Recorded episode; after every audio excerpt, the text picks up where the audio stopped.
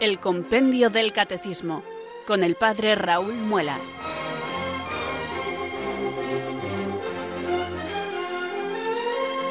Muy buenas tardes, queridos oyentes de Radio María. Son las 4, las 3 en Canarias. Aquí comienza una nueva edición del programa El Compendio del Catecismo de la Iglesia Católica. Reciban desde Talavera de la Reina un saludo muy cordial del Padre Raúl Muelas, que un día más les habla desde estos micrófonos de Radio María, la radio de la Virgen, la fuerza de la esperanza. Sed todos bienvenidos.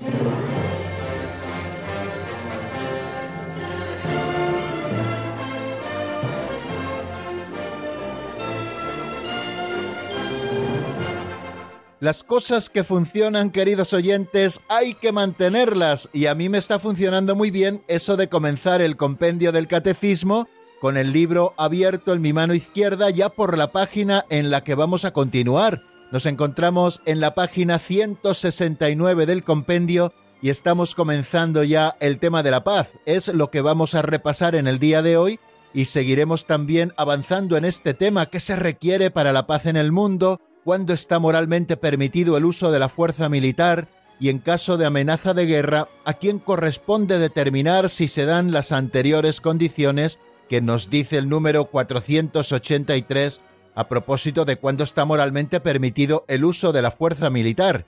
Bueno, pues eso es eh, lo que estudiaremos hoy, si Dios quiere, tanto en el repaso de lo que vimos en nuestro último programa, como en lo que seguiremos avanzando en la doctrina. Ya saben que todos los días repasamos los números que ya hemos visto y también seguimos avanzando con un par de números y en el caso de que nos dé tiempo con tres números de los nuevos que van apareciendo a continuación. Bueno, pues estamos ya dispuestos y preparados para afrontar esta nueva edición del Compendio del Catecismo con nuestro libro de texto en la mano. Yo les pido, queridos oyentes, que si tienen su libro a mano, pues también lo abran por esta página y busquen esos números el 480, el 481, que fueron los que ayer estudiamos, 482, 483 y 484, que serán los que, si Dios quiere, estudiemos en el día de hoy. Y que antes de comenzar y antes también de rezar, pidamos al Señor que renueve nuestra ilusión, porque vamos a acercarnos a la doctrina católica, la Iglesia que ha recibido el depósito de la fe en su seno, que profundiza en él, que lo custodia con primor, y que lo enseña así a sus hijos, nos lo va a mostrar con este instrumento privilegiado que llamamos Compendio del Catecismo de la Iglesia Católica y que, como bien saben todos los oyentes, al menos los habituales de nuestro programa, que está resumiendo autorizadamente y además promulgado por la Autoridad Suprema de la Iglesia, está resumiendo, digo, toda la doctrina contenida en el Catecismo Mayor de la Iglesia, aquel que nos regaló el Papa Juan Pablo II, San Juan Pablo II, en el año 1992 y que, como les he dicho en tantas ocasiones, es un fruto granado del Concilio Vaticano II. En ese libro encontramos toda la doctrina católica, además no solo promulgada por la suprema autoridad de la Iglesia, sino preparada en cierta manera no solo por una comisión que se encargó de la redacción del catecismo, sino también revisada y aumentada por todos los obispos que recibieron el Instrumentum Laboris, que lo estudiaron y que también hicieron sus aportaciones. Bueno, pues nosotros con gozo tomamos el resumen de ese libro que es el Compendio del Catecismo de la Iglesia Católica y con ilusión también abordamos los números del compendio para seguir profundizando en la doctrina católica, esa verdad que nos salva. Y como somos conscientes de que no podemos conocer a Dios y no podemos conocer tampoco su plan de salvación si Dios mismo no nos prepara interiormente y nos revela su misterio, por eso cada día invocamos al Espíritu Santo para que venga sobre nosotros, para que ilumine con su luz nuestro entendimiento, para que nos fortalezca también con la fuerza del Espíritu y nosotros podamos cumplir fielmente nuestro cometido. Por eso un día más, al comenzar nuestro programa, queridos oyentes, yo les invito a que recemos así. Ven Espíritu Santo, llena los corazones de tus fieles y enciende en ellos el fuego de tu amor. Envía Señor tu Espíritu que renueve la faz de la tierra. Oh Dios, que llenaste los corazones de tus fieles con la luz del Espíritu Santo, concédenos que guiados por el mismo Espíritu, sintamos con rectitud y gocemos siempre de tu consuelo. Por Jesucristo nuestro Señor. Amén.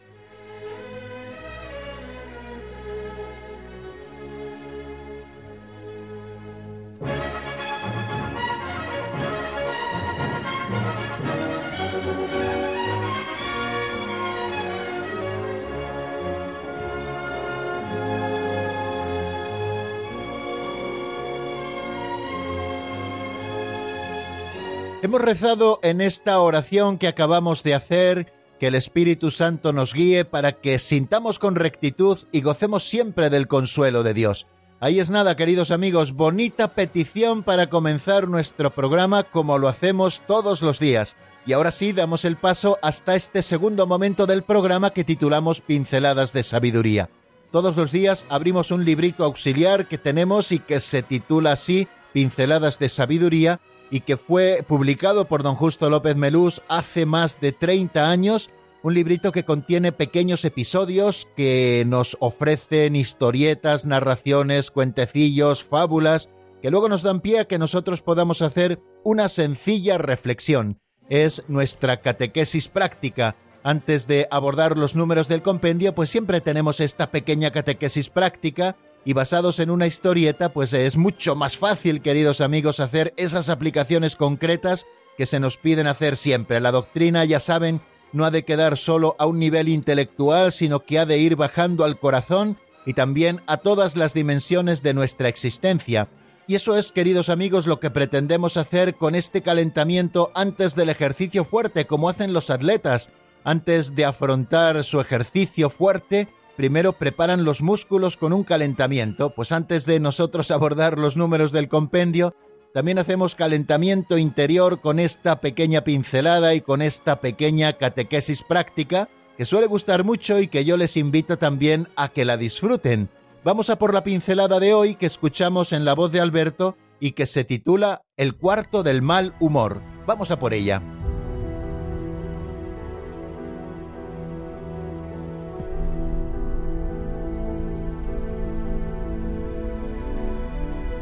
El cuarto del mal humor. Hay personas masoquistas que se autoflagelan voluntariamente. Buscan compasión en de los demás. Prefieren llorar antes que reír. No saben que Dios nos ha hecho de forma que sea más fácil reír que llorar. En efecto, para reír solo contraemos los músculos de la cara.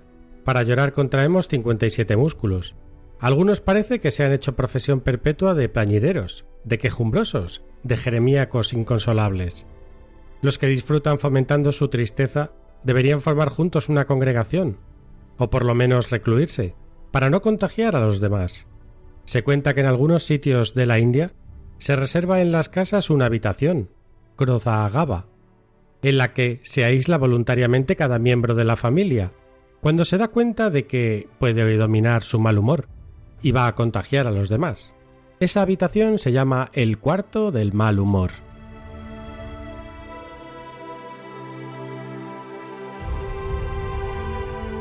No sé si será cierto, queridos amigos, que en muchas casas de la India existe este cuarto del mal humor, pero sea cierto o no sea cierto, me parece una idea formidable que pueda existir un cuarto al que podamos todos retirarnos cuando veamos que el mal humor ya nos va a dominar y que vamos a seguir contagiando sobre todo a los de la casa, de manera que pronto toda la casa estará contagiada del mal humor.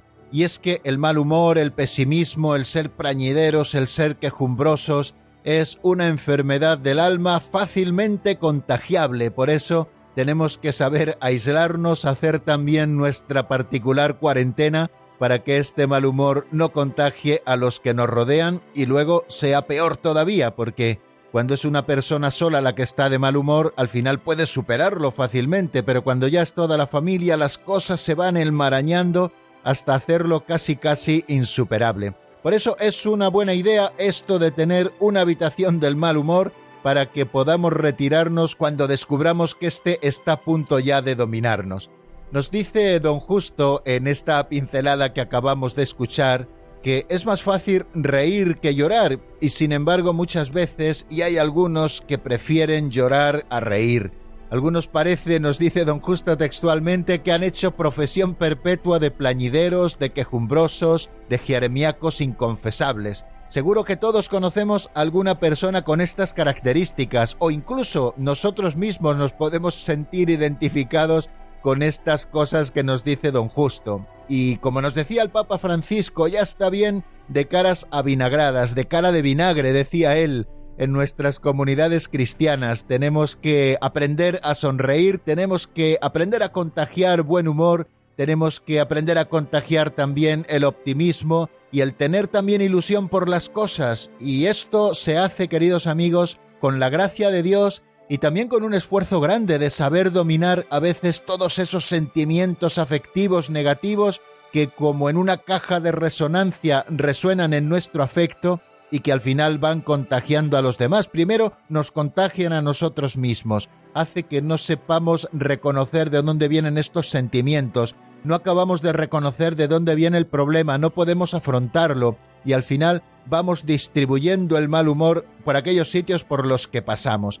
Por eso, queridos amigos, creo que no tenemos que hacer lo que dice don Justo, de hacer una congregación de todos aquellos que fomentan la tristeza, para que por lo menos ellos estén juntos y no contagien a los demás. Yo creo que la mejor manera de afrontar, queridos amigos, el mal humor es con mucha ascesis. No tienen por qué dominarnos esos sentimientos negativos que a veces todos experimentamos en nuestro interior, a veces fruto de la frustración.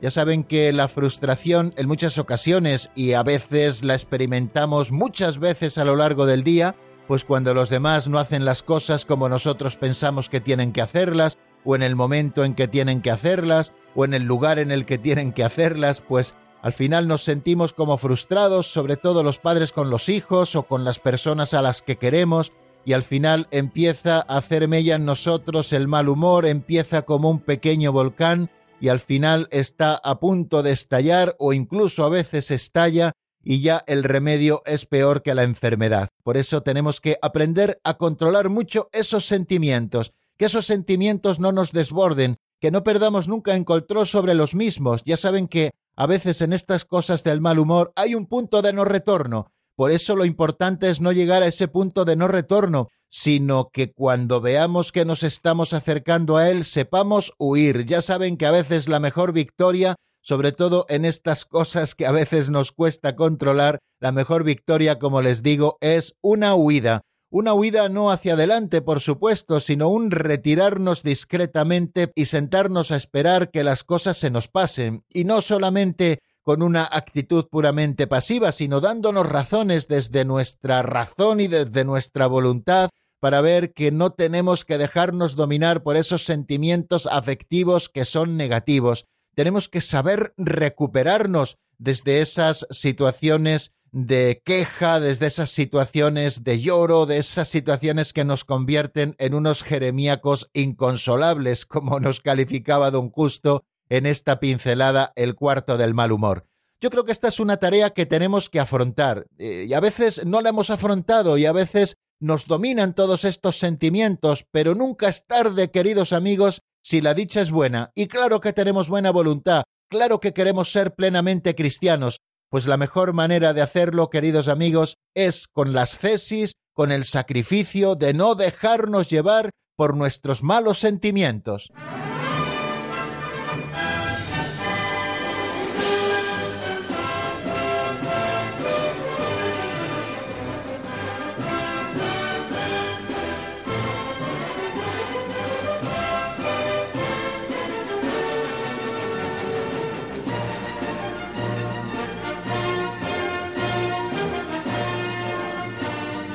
Continuamos, queridos amigos, en la sintonía de Radio María y voy a aprovechar este momento para saludar a los oyentes que se hayan ido incorporando a nuestro programa en los últimos minutos. Ya saben que cada cual entra en la radio cuando puede. Bueno, pues aquellos que no han estado desde el principio, siéntanse saludados, siéntanse bienvenidos, queridos amigos, y recordarles que estamos en el compendio del Catecismo de la Iglesia Católica, que esta es la sintonía de Radio María y que estamos estudiando el quinto mandamiento de la ley de Dios. Eso es lo que venimos haciendo durante las últimas jornadas. Ya llevamos más de una semana estudiando este quinto mandamiento de la ley de Dios que nos manda no matarás. porque ha de ser respetada la vida humana? ¿Por qué la legítima defensa de la persona y de la sociedad no va contra esta norma de que toda vida humana ha de ser respetada porque es sagrada? ¿Para qué sirve una pena? ¿Qué penas se pueden imponer? ¿Qué prohíbe el quinto mandamiento? Este es un número central dentro del estudio de este mandamiento de la ley de Dios, porque el quinto mandamiento prohíbe como gravemente contrarios a la ley moral el homicidio directo y voluntario y también la cooperación al mismo, el aborto directo, eh, la eutanasia directa y el suicidio y la cooperación voluntaria al mismo, Después estudiábamos varias cosas relacionadas con este número 470, qué tratamientos médicos se permiten cuando la muerte se considera inminente, por qué la sociedad debe proteger a todo embrión. Luego hablábamos del escándalo, cómo se evita el escándalo, y también de los deberes que tenemos hacia nuestro cuerpo. Hablábamos también de cuándo son moralmente legítimas las experimentaciones científicas, médicas o psicológicas sobre las personas o sobre los grupos humanos, también si se permiten los trasplantes y la donación de órganos antes y después de la muerte. Hablábamos también en un número que también es fundamental, el 477, sobre qué prácticas son contrarias al respeto a la integridad corporal de la persona humana, y decíamos que los secuestros de personas y la toma de rehenes, el terrorismo, la tortura, la violencia y la esterilización directa son prácticas contrarias al respeto a la integridad corporal de las personas humanas, también las amputaciones y mutilaciones que solo son moralmente permitidas cuando son indispensables con fines terapéuticos. También hablábamos de los cuidados que deben procurarse a los moribundos y cómo ha de tratarse el cuerpo de los difuntos.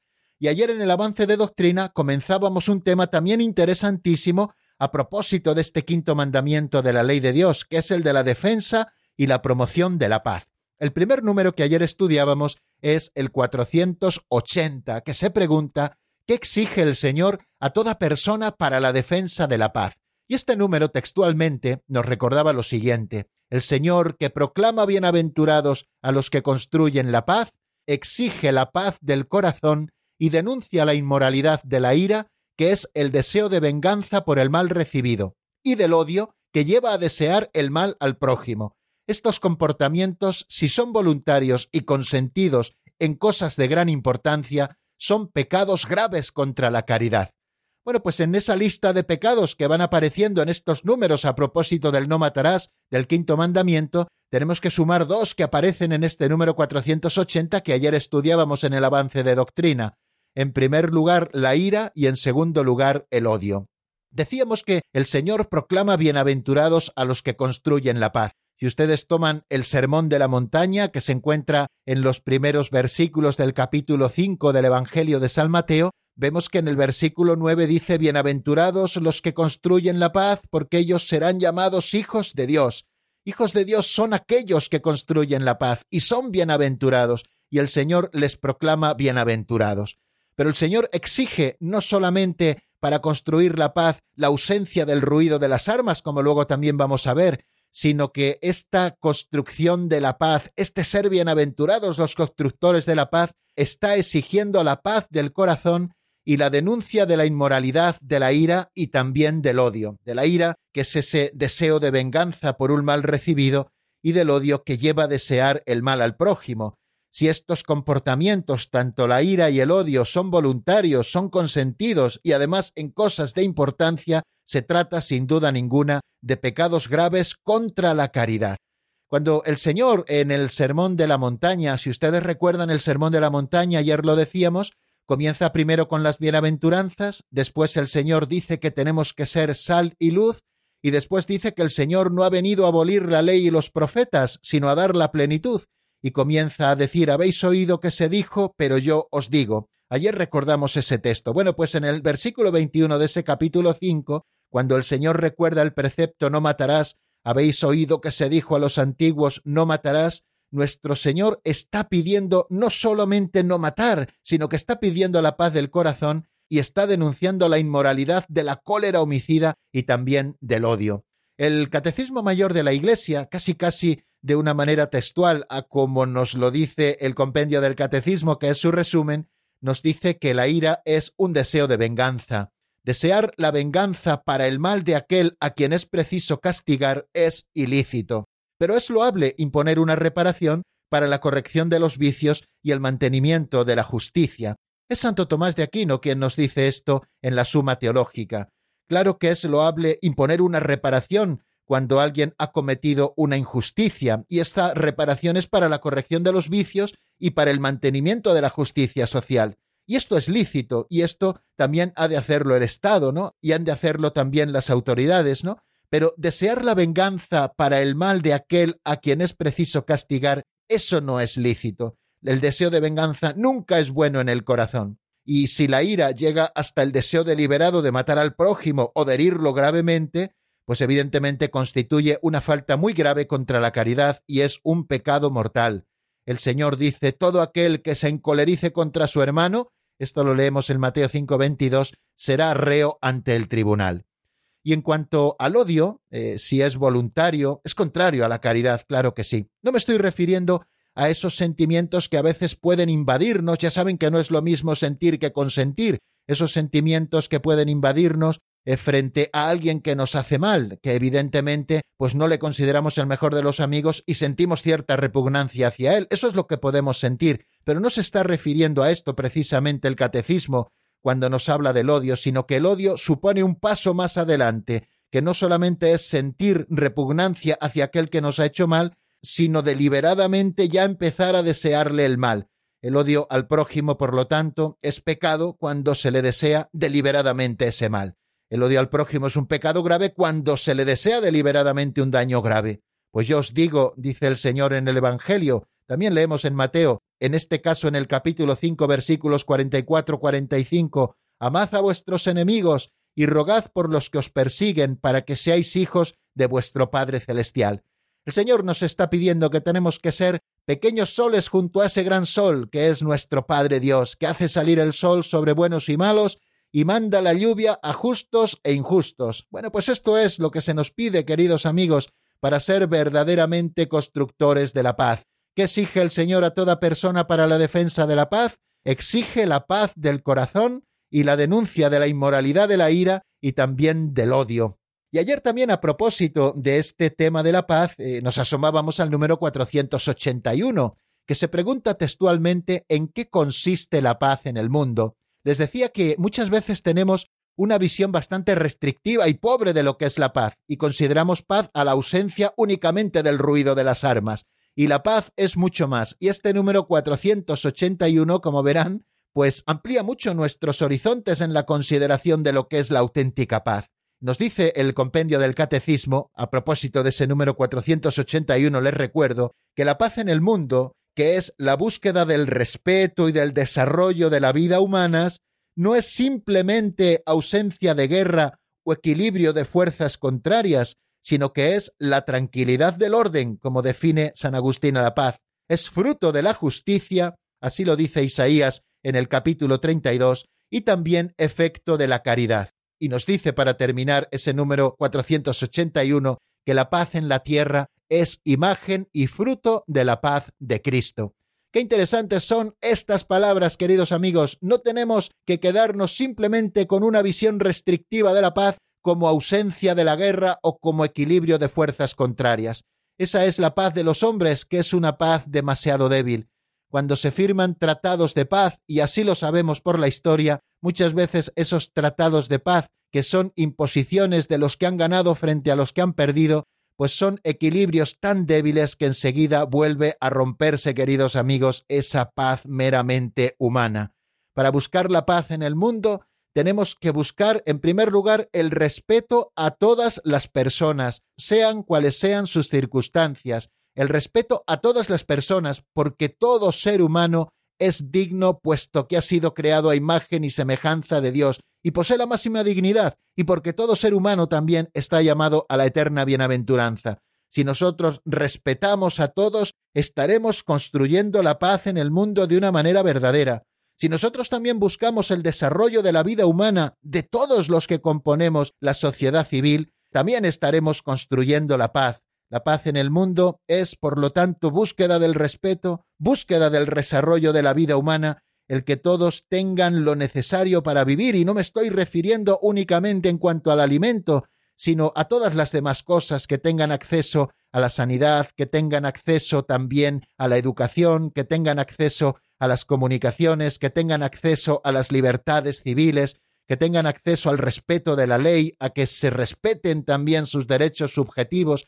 Así es como se construye la paz y así es como se crea esa paz que consiste en la tranquilidad en el orden, como nos decía San Agustín.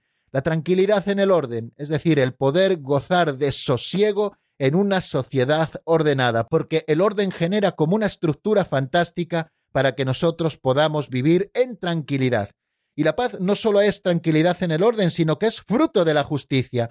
Cuando se cumple la justicia, queridos amigos, estamos sembrando la paz, y también es efecto de la caridad. Decíamos que no solamente se trata de cumplir estrictamente la justicia, sino que el Señor nos pide más, nos pide perfeccionar la justicia desde la caridad, amando a todos. Y esta paz en la tierra es imagen y fruto de la paz de Cristo. La paz terrenal, nos dice el Catecismo Mayor a este propósito, es imagen y fruto de la paz de Cristo, el príncipe de la paz mesiánica. Por la sangre de su cruz dio muerte al odio en su carne, reconcilió con Dios a los hombres e hizo de su Iglesia el sacramento de la unidad del género humano y de su unión con Dios. Él es nuestra paz y declara bienaventurados a los que construyen la paz.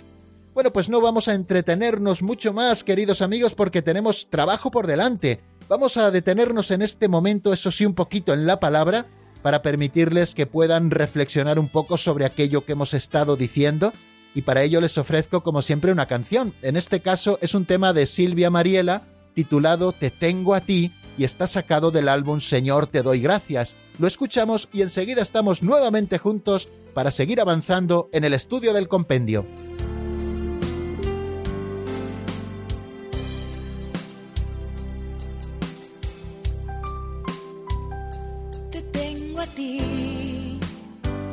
Quiero nada más. Te tengo a ti Solo tu amor me basta. Te tengo a ti, no quiero nada más. Te tengo a ti, solo tu amor me basta.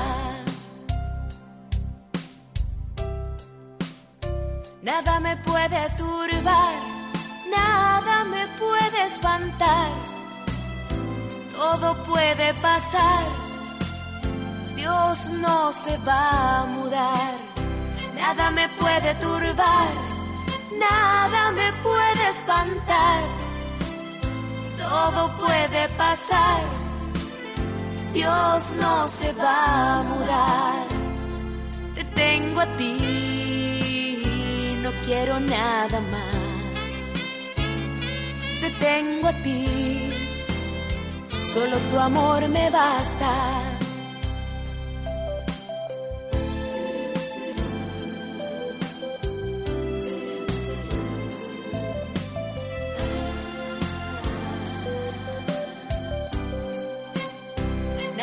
Puede turbar, nada me puede espantar, todo puede pasar, Dios no se va a mudar, nada me puede turbar, nada me puede espantar, todo puede pasar, Dios no se va a mudar, te tengo a ti. No quiero nada más. Te tengo a ti, solo tu amor me basta. Te tengo a ti, no quiero nada más. Te tengo a ti, solo tu amor me basta. Están escuchando el Compendio del Catecismo con el Padre Raúl Muelas.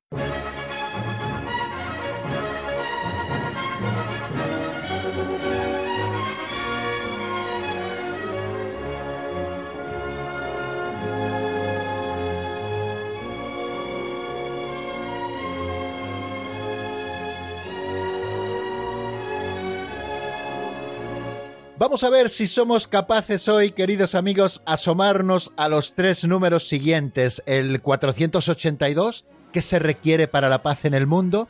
Al 483, ¿cuándo está moralmente permitido el uso de la fuerza militar?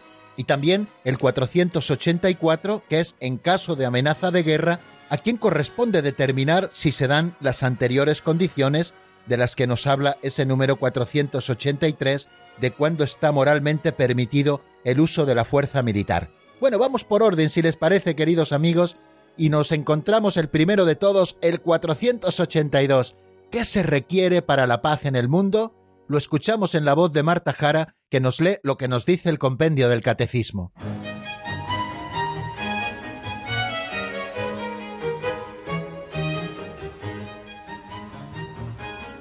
Número 482. ¿Qué se requiere para la paz en el mundo? Para la paz en el mundo se requiere la justa distribución y la tutela de los bienes de las personas, la libre comunicación entre los seres humanos, el respeto a la dignidad de las personas humanas y de los pueblos, y la constante práctica de la justicia y de la fraternidad.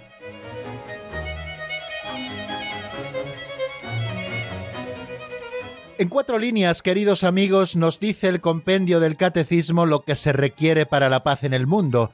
Creo que es interesantísimo que volvamos a escucharlo y vuelvo a repetirlo para que se nos grabe en el corazón. Para la paz en el mundo se requiere, en primer lugar, la justa distribución de los bienes. En segundo lugar, la tutela de los bienes de las personas. En tercer lugar, la libre comunicación entre los seres humanos. En cuarto lugar, el respeto a la dignidad de las personas humanas y de los pueblos y en quinto lugar la constante práctica de la justicia y de la fraternidad. Esto es lo que nos dice, queridos amigos, ese número 482 interesantísimo. El respeto y el desarrollo de la vida humana exigen la paz. Ayer lo recordábamos, queridos amigos, cuando estudiábamos en los números precedentes y hoy lo hemos recordado también al repasarlos. La paz no es solo ausencia de guerra, no se limita a asegurar el equilibrio de fuerzas adversas, y la paz no puede alcanzarse en la tierra sin la salvaguardia de los bienes de las personas, la libre comunicación entre los seres humanos, el respeto de la dignidad de las personas y de los pueblos, la práctica asidua de la fraternidad. Esto es la tranquilidad del orden de la que nos habla San Agustín en su obra de Civitate Dei. Es obra de la justicia y también efecto de la caridad, como hemos estado repasando a propósito del número 481. Por lo tanto, para la paz en el mundo se requiere, en primer lugar, la justa distribución de los bienes. Hay bienes suficientes para todos. Lo que tenemos es que crear las estructuras para que sea justa la distribución de estos bienes, para que todo el mundo tenga lo necesario para vivir. Y al decir lo necesario para vivir, no me estoy refiriendo únicamente al alimento, evidentemente, como les decía hace unos minutos, sino que me estoy refiriendo a muchas más cosas, que todos tengan lo necesario para una vida digna, una vivienda digna, que todos tengan un trabajo para poder colaborar también con el sostenimiento de su propia familia con su propio trabajo, que todos tengan también un salario justo, que todos tengan acceso a una buena educación, que todos tengan acceso también a una sanidad, que todos tengan acceso a todos los derechos. Eso se requiere, en primer lugar, para que exista la paz en el mundo.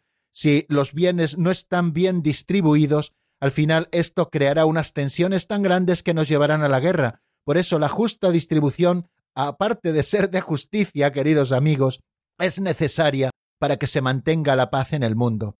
Y no solamente la distribución de los bienes de las personas, sino también la tutela de esos bienes que las personas ya tienen. Es lo que llamamos la propiedad privada, ¿no? El respeto a los bienes que las personas han conseguido con su trabajo y han conseguido también fruto de su familia, etcétera, etcétera, ¿no? Hay que tutelar los bienes de las personas. No se pueden atropellar los derechos que las personas han adquirido sobre unos bienes lícita y dignamente ganados. Por eso el Estado ha de tutelar siempre la propiedad privada. También nos habla de la comunicación entre los seres humanos, la libre comunicación entre los seres humanos. Tiene que haber una libertad de tránsito entre los seres humanos, siempre, por supuesto, respetando el orden y las capacidades que las sociedades tienen para asumir a otras personas, para que no haya esos grandes desequilibrios luego dentro de las propias sociedades o de los pueblos, pero debe existir esa libertad, libertad de comunicación entre los seres humanos, que nadie nos prohíba estar en comunicación de unos con otros porque nos separan ideologías levantando muros, tiene que existir esa libre comunicación entre los seres humanos para que también exista la paz. Y se nos habla también del respeto a la dignidad de las personas humanas y de los pueblos, el respeto integral, me atrevería yo a decir, de la dignidad de las personas humanas. No podemos respetar la dignidad de unas personas y de otras no. Poníamos el ejemplo estos días de atrás a propósito del aborto. ¿Por qué no respetamos la dignidad de las personas humanas cuando están todavía en el vientre de su madre? Ya son personas humanas distintas a la vida de su madre, por lo tanto han de ser respetadas en su dignidad de seres humanos que son. Y lo mismo de los niños, y lo mismo de aquellos que a lo mejor están sufriendo pobreza, tenemos que respetar su dignidad. la dignidad de las personas humanas. Cuando no se respeta esta dignidad de las personas humanas y de los pueblos, pues evidentemente estamos creando todas las condiciones para que nos falte la paz en el mundo. Y termina diciéndonos que también es importante y necesaria la constante práctica de la justicia y de la fraternidad. De la justicia, es decir, del imperio de la ley. Todos tenemos nuestros derechos subjetivos y esos derechos subjetivos están tutelados por unas leyes justas. Cuando se respeta todo este sistema, estamos respetando la justicia. Pero como les decía también hace un momento, no basta solo respetar la justicia, esto ya se da por supuesto, queridos amigos, sino que además tenemos que promover la fraternidad. Somos todos miembros de la especie humana, hemos sido creados por Dios a su imagen y semejanza, tenemos una dignidad maravillosa porque Dios nos ha creado así, con un entendimiento y una voluntad que nos hacen libres, porque somos llamados libremente por Dios, queridos amigos, a la eterna bienaventuranza, a ser felices con Él. Todo esto crea una fraternidad de todo el género humano. No hay nadie que sea mayor que nadie, ni nadie que sea menos que nadie. Todos, queridos amigos, somos hermanos, hijos de un mismo Padre que nos ha creado a todos, y esta fraternidad tenemos que promoverla también con la caridad.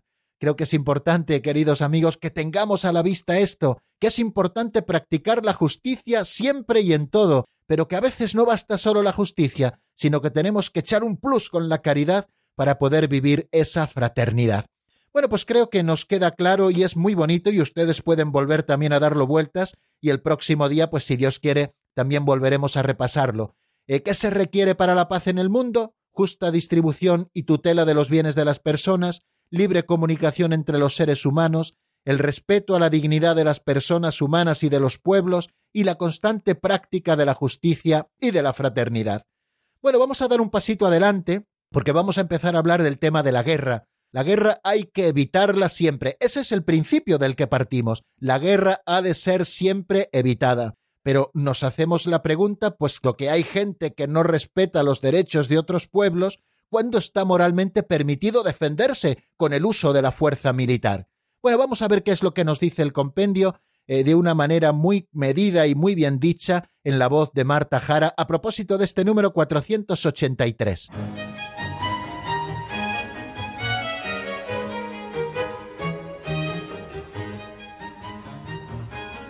Número 483. Cuando está moralmente permitido el uso de la fuerza militar. El uso de la fuerza militar está moralmente justificado cuando se dan simultáneamente las siguientes condiciones. Certeza de que el daño causado por el agresor es duradero y grave. La ineficacia de toda alternativa pacífica, fundadas posibilidades de éxito en la acción defensiva y ausencias de males aún peores, dado el poder de los medios modernos de destrucción.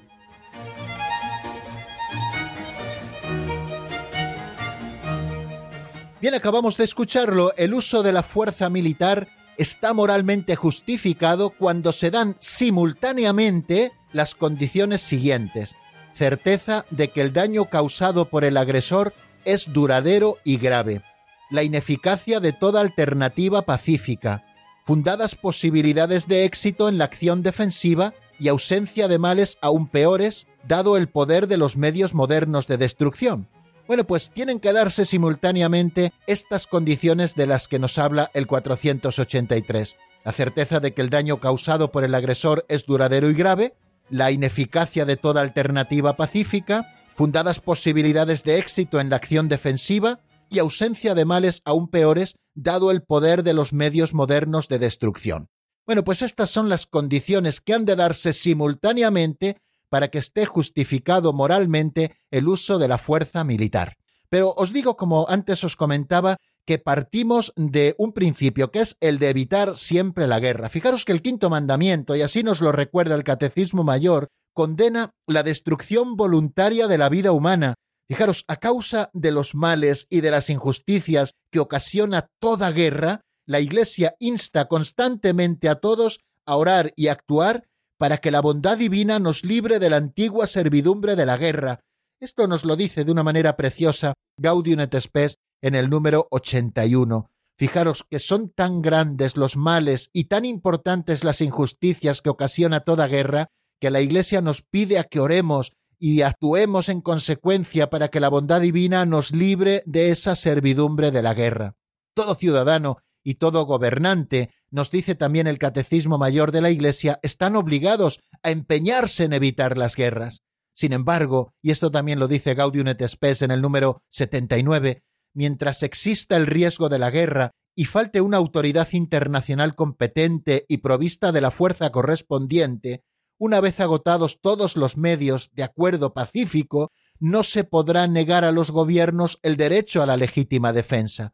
Fijaros que cuando estamos hablando de cuándo está permitido moralmente el uso de la fuerza militar, estamos reconociendo, así lo hace la Iglesia, a los gobiernos el derecho de la legítima defensa. Pero para que pueda darse esa legítima defensa con el uso de la fuerza militar, han de darse esas condiciones de las que nos habla el número 483. Se han de considerar con rigor las condiciones estrictas de una legítima defensa mediante la fuerza militar, porque la gravedad de semejante decisión somete a ésta a condiciones rigurosas de legitimidad moral, es preciso a la vez, nos dice el Catecismo Mayor, quizá dándonos algunos datos un poquito más ampliados que los que nos da el 483, cuáles son esas condiciones que han de darse a la vez. Uno, que el daño causado por el agresor a la nación o a la comunidad de las naciones sea duradero, grave y cierto. Si va a ser un daño menor, es necesario evitar la guerra porque la guerra siempre trae males mayores. O sea que el daño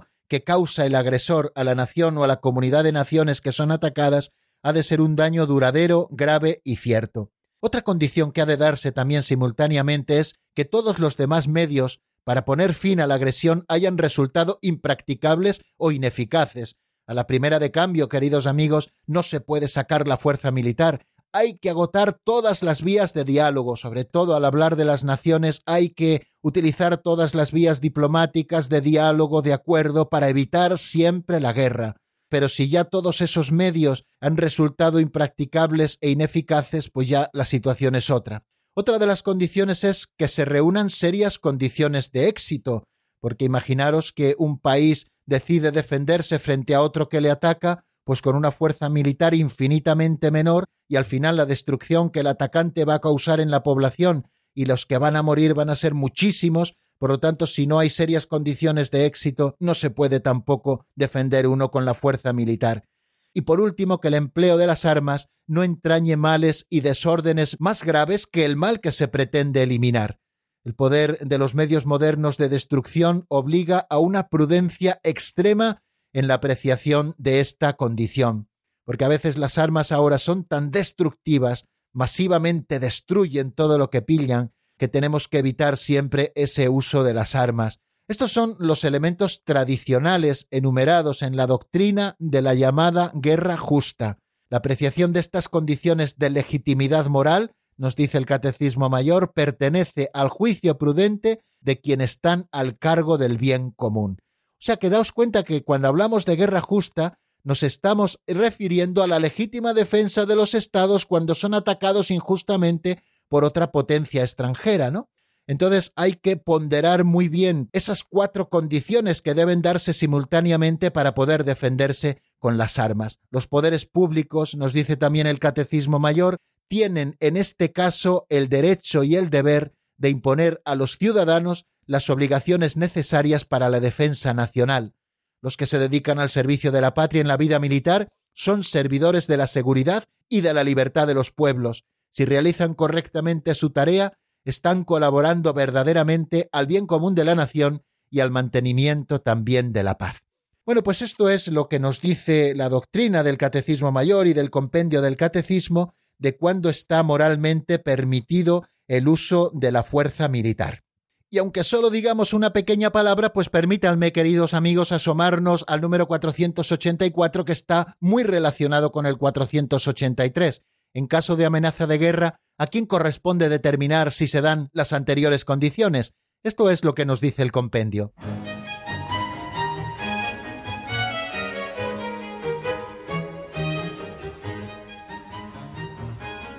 Número 484. En caso de amenaza de guerra, ¿a quién corresponde determinar si se dan las anteriores condiciones?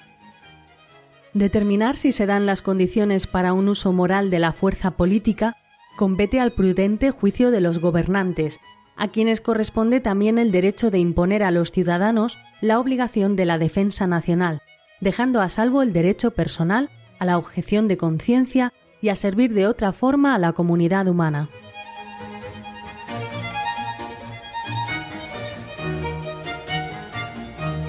Determinar si se dan las condiciones para el uso moral de la fuerza militar compete al prudente juicio de los gobernantes. Aquí está la clave. No al capricho de los gobernantes, sino al prudente juicio de los gobernantes que han de ponderar si se dan esas cuatro condiciones de las que antes hablábamos.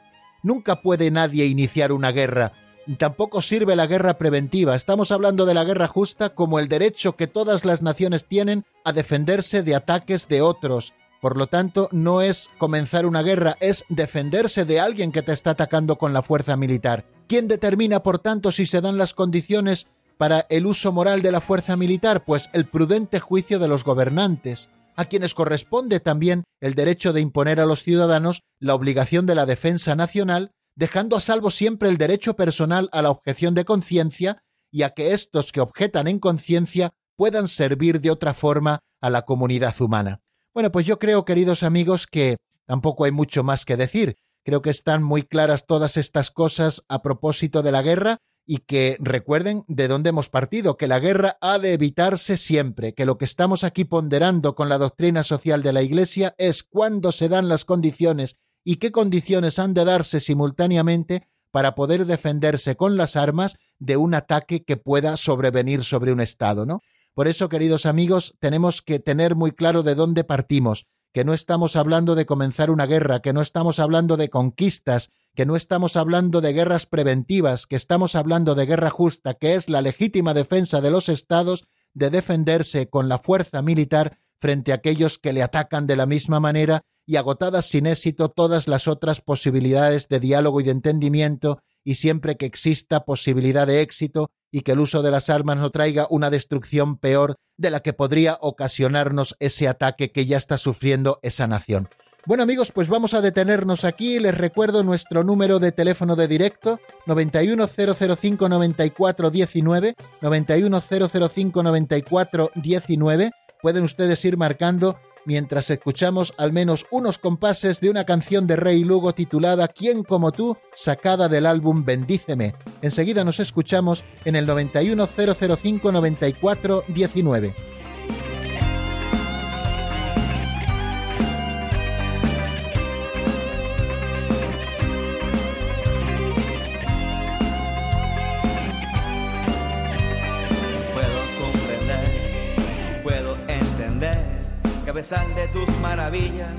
puedo reconocer, no puedo comprender, no puedo entender, que a pesar de tus maravillas, no te pueda reconocer, y al final de mi camino, de seguro te encontraré.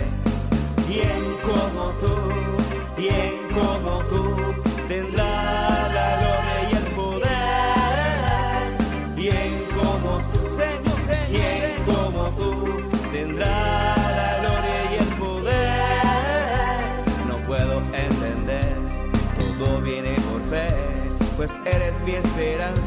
el camino a la salvación. No puedo entender, todo viene por fe, pues eres mi esperanza, el camino a la salvación. Y al final de mi camino, de seguro te encontraré.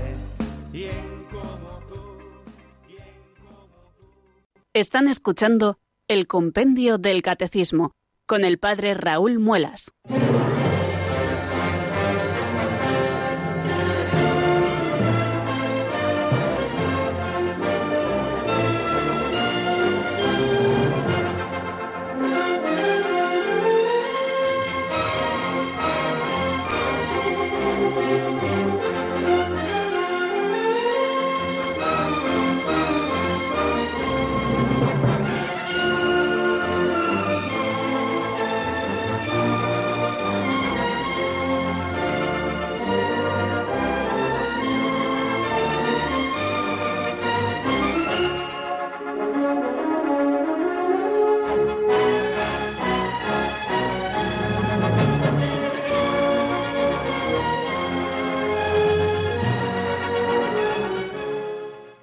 Bueno amigos, nos vamos acercando poquito a poco a las 5 de la tarde. Eh, tenemos todavía cinco minutos por delante para aquellos que tengan a bien llamarnos al 910059419. Vamos a recibir la primera llamada que nos llega desde Mejorada del Campo. Buenas tardes, Roberto, amigo, bienvenido. Bien hallado, don Raúl. Soy alegría. Roberto. la alegría es compartir con usted que es un hombre bastante explícito porque me gusta cómo explica la palabra de Dios con ese vertiente que tiene la palabra de transformar la mente y los corazones y sobre todo para levantar los sentimientos de la justicia. Yo pensaba, don Raúl, que así, a raíz de todo lo que usted ha estado predicando, la injusticia que se está aplicando actualmente en el mundo, que es prácticamente una pandemia de, de irregularidades donde hay más de 200 y pico de personas que mueren de hambre, donde Dios creó una naturaleza tan fructífera y prolífera para que sufriera, para que viéramos todo, tanto en el mar como en la tierra, y en fin, industria y tal. Y yo quería también aprovechar para denunciar, y nunca he escuchado que se haya denunciado, que prácticamente cuando España entró en la Comunidad Económica Europea, había que producir una X cantidad de leche, X cantidad de, carne, y entonces como España es un país agrícola y ganadero, le obligaron a muchos ganaderos a matar su ganado porque había exceso de leche, cortar muchas viñas porque había mucho exceso de, producción de vino, de cortar los olivos porque había exceso de, aceite. ¿Cómo es posible que Dios, que creó todo eso para que nos alimentáramos todos, esta gente crea una situación ahí en Bruselas de, situación de pobreza prácticamente para que la gente se muera de hambre. Y no hubo, no hubo un alma que levantara la voz, ni tanto los políticos, ni la iglesia, nada. Pero yo lo anuncio ante Dios y en nombre de muchos millones de personas que están pasando mal y ahora con esta pandemia, que sumamos la pandemia mundial, que Dios haga justicia y que este programa que me permite dirigirme a muchos millones de personas que me están escuchando, que los cristianos, como Cristo dijo, no tengáis miedo, y le dijo a Herodes en una ocasión, dile a ese zorro que mientras yo esté aquí, yo hablaré abiertamente, y la iglesia se queda últimamente reducida en los templos y en, los sitios muy cerrados, y la palabra de Dios es libre y no puede ser encadenada. Dios le bendiga y que este programa siga adelante, y yo le escucho todos los días y le apoyo con mi, con mi fe y mi confianza y mi oración. Dios le guarde y felicidades a usted y a Radio María. Muchísimas gracias, Roberto, desde Mejorada del Campo, por esta aportación que nos hace, sobre todo hablando de la distribución de los bienes, ¿no? ¿Cuántas veces se toman decisiones que no entendemos, que no sabemos por qué y que además nos parece que van contra la justa distribución de los bienes y que podían servir también para acabar con esa lacra que es el hambre, ¿no? Que tantas eh, personas cada día mueran de hambre eso debe pesar sobre nuestra conciencia, sobre todo de estos países que nos consideramos más acomodados o países más ricos. Muchísimas gracias, Roberto. Nos vamos hasta Castellón. Allí está Rosario. Buenas tardes y bienvenida, amiga. Eh, mm, padre, mm, buenas tardes. Eh, buenas la, tardes. La, otra vez no pude, bueno, entré al programa, pero ya se acabó. Soy la primera vez que llamo lo escucho, bueno, de día y de noche, Radio María, no me interesa la tele ya para nada. Mire, padre, le voy a decir una cosa. Yo cuando escucho que las personas se están muriendo de hambre y me pongo el plato de comida, no soy capaz de comérmelo y bendigo la mesa cada día y le Dios la conversión de todos los gobiernos de todo el mundo que que convierta al mundo entero y a todos los gobiernos, porque que no se enriquezca a ellos para que Dios le dé un corazón de carne, de amor y misericordia para esas personas y sanidad y de todo. Y otra cosa, Padre, porque yo me duele el alma, lloro mucho y esto, gracias a Dios, que me me mostró su amor y su santa misericordia de conocerlo. Le doy gracias todos los días por conocer el amor de Dios, que no lo conocía y a su Hijo Jesucristo. puedo decir que estoy viva gracias a ellos. El otro día cuando entré al programa estaba la, y que esto, esta, este virus que, porque el hombre, el hombre, el ser humano, se creía Dios, miraba a todos los hombres por el hombro. Dios no sabemos para que el hombre se dé cuenta que Dios está por encima de todo y aún así no lo ven, no lo ven. Y yo pienso, pienso que Dios sabrá por qué hace, eh, Dios sabe por qué hace las cosas, que piense como yo digo muchas veces a las personas, que no somos Dios, que es el único que nos salva y el único que hace las cosas, que pensemos que nada, nunca se ha visto en la vida esto, las calles vacías. Digo, ¿quién es Dios? Ahora veréis quién es Dios. Todo, todo lo ha creado Dios y a nosotros mismos. ¿Por qué ahora no miráis que todo viene de Dios hasta nuestra vida?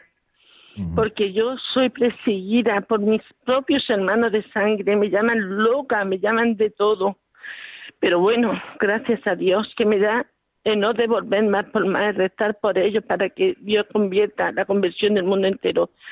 Qué bien, qué bien. Se lo agradecemos tanto, Rosario, su llamada, que ha sido en primer lugar un grito de justicia bañado en sus propias lágrimas y luego el haber compartido también su testimonio. Usted siga perseverando en el bien aunque la persecución arrecie. Fíjese, hoy estamos celebrando a San Pelayo, ¿no? Un joven de 13 años que supo dar testimonio de perseverancia hasta el final por guardar la castidad, por guardar la fe y dio su vida por Cristo. Y estos ejemplos nos ayudan a nosotros a perseverar siempre en la fe. Gracias, Rosario. Ha sido la primera vez que ha llamado a Radio María. Esperemos que no sea la última, porque aquí tiene usted siempre su casa. Bueno amigos, pues vamos a acabar nuestro programa porque se nos ha pasado el tiempo.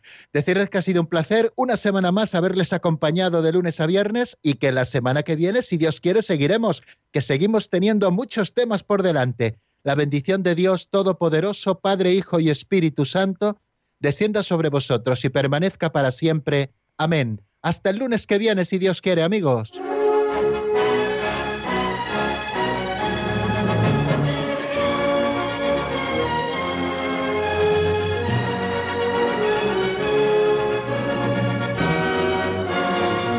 El Compendio del Catecismo con el Padre Raúl Muelas.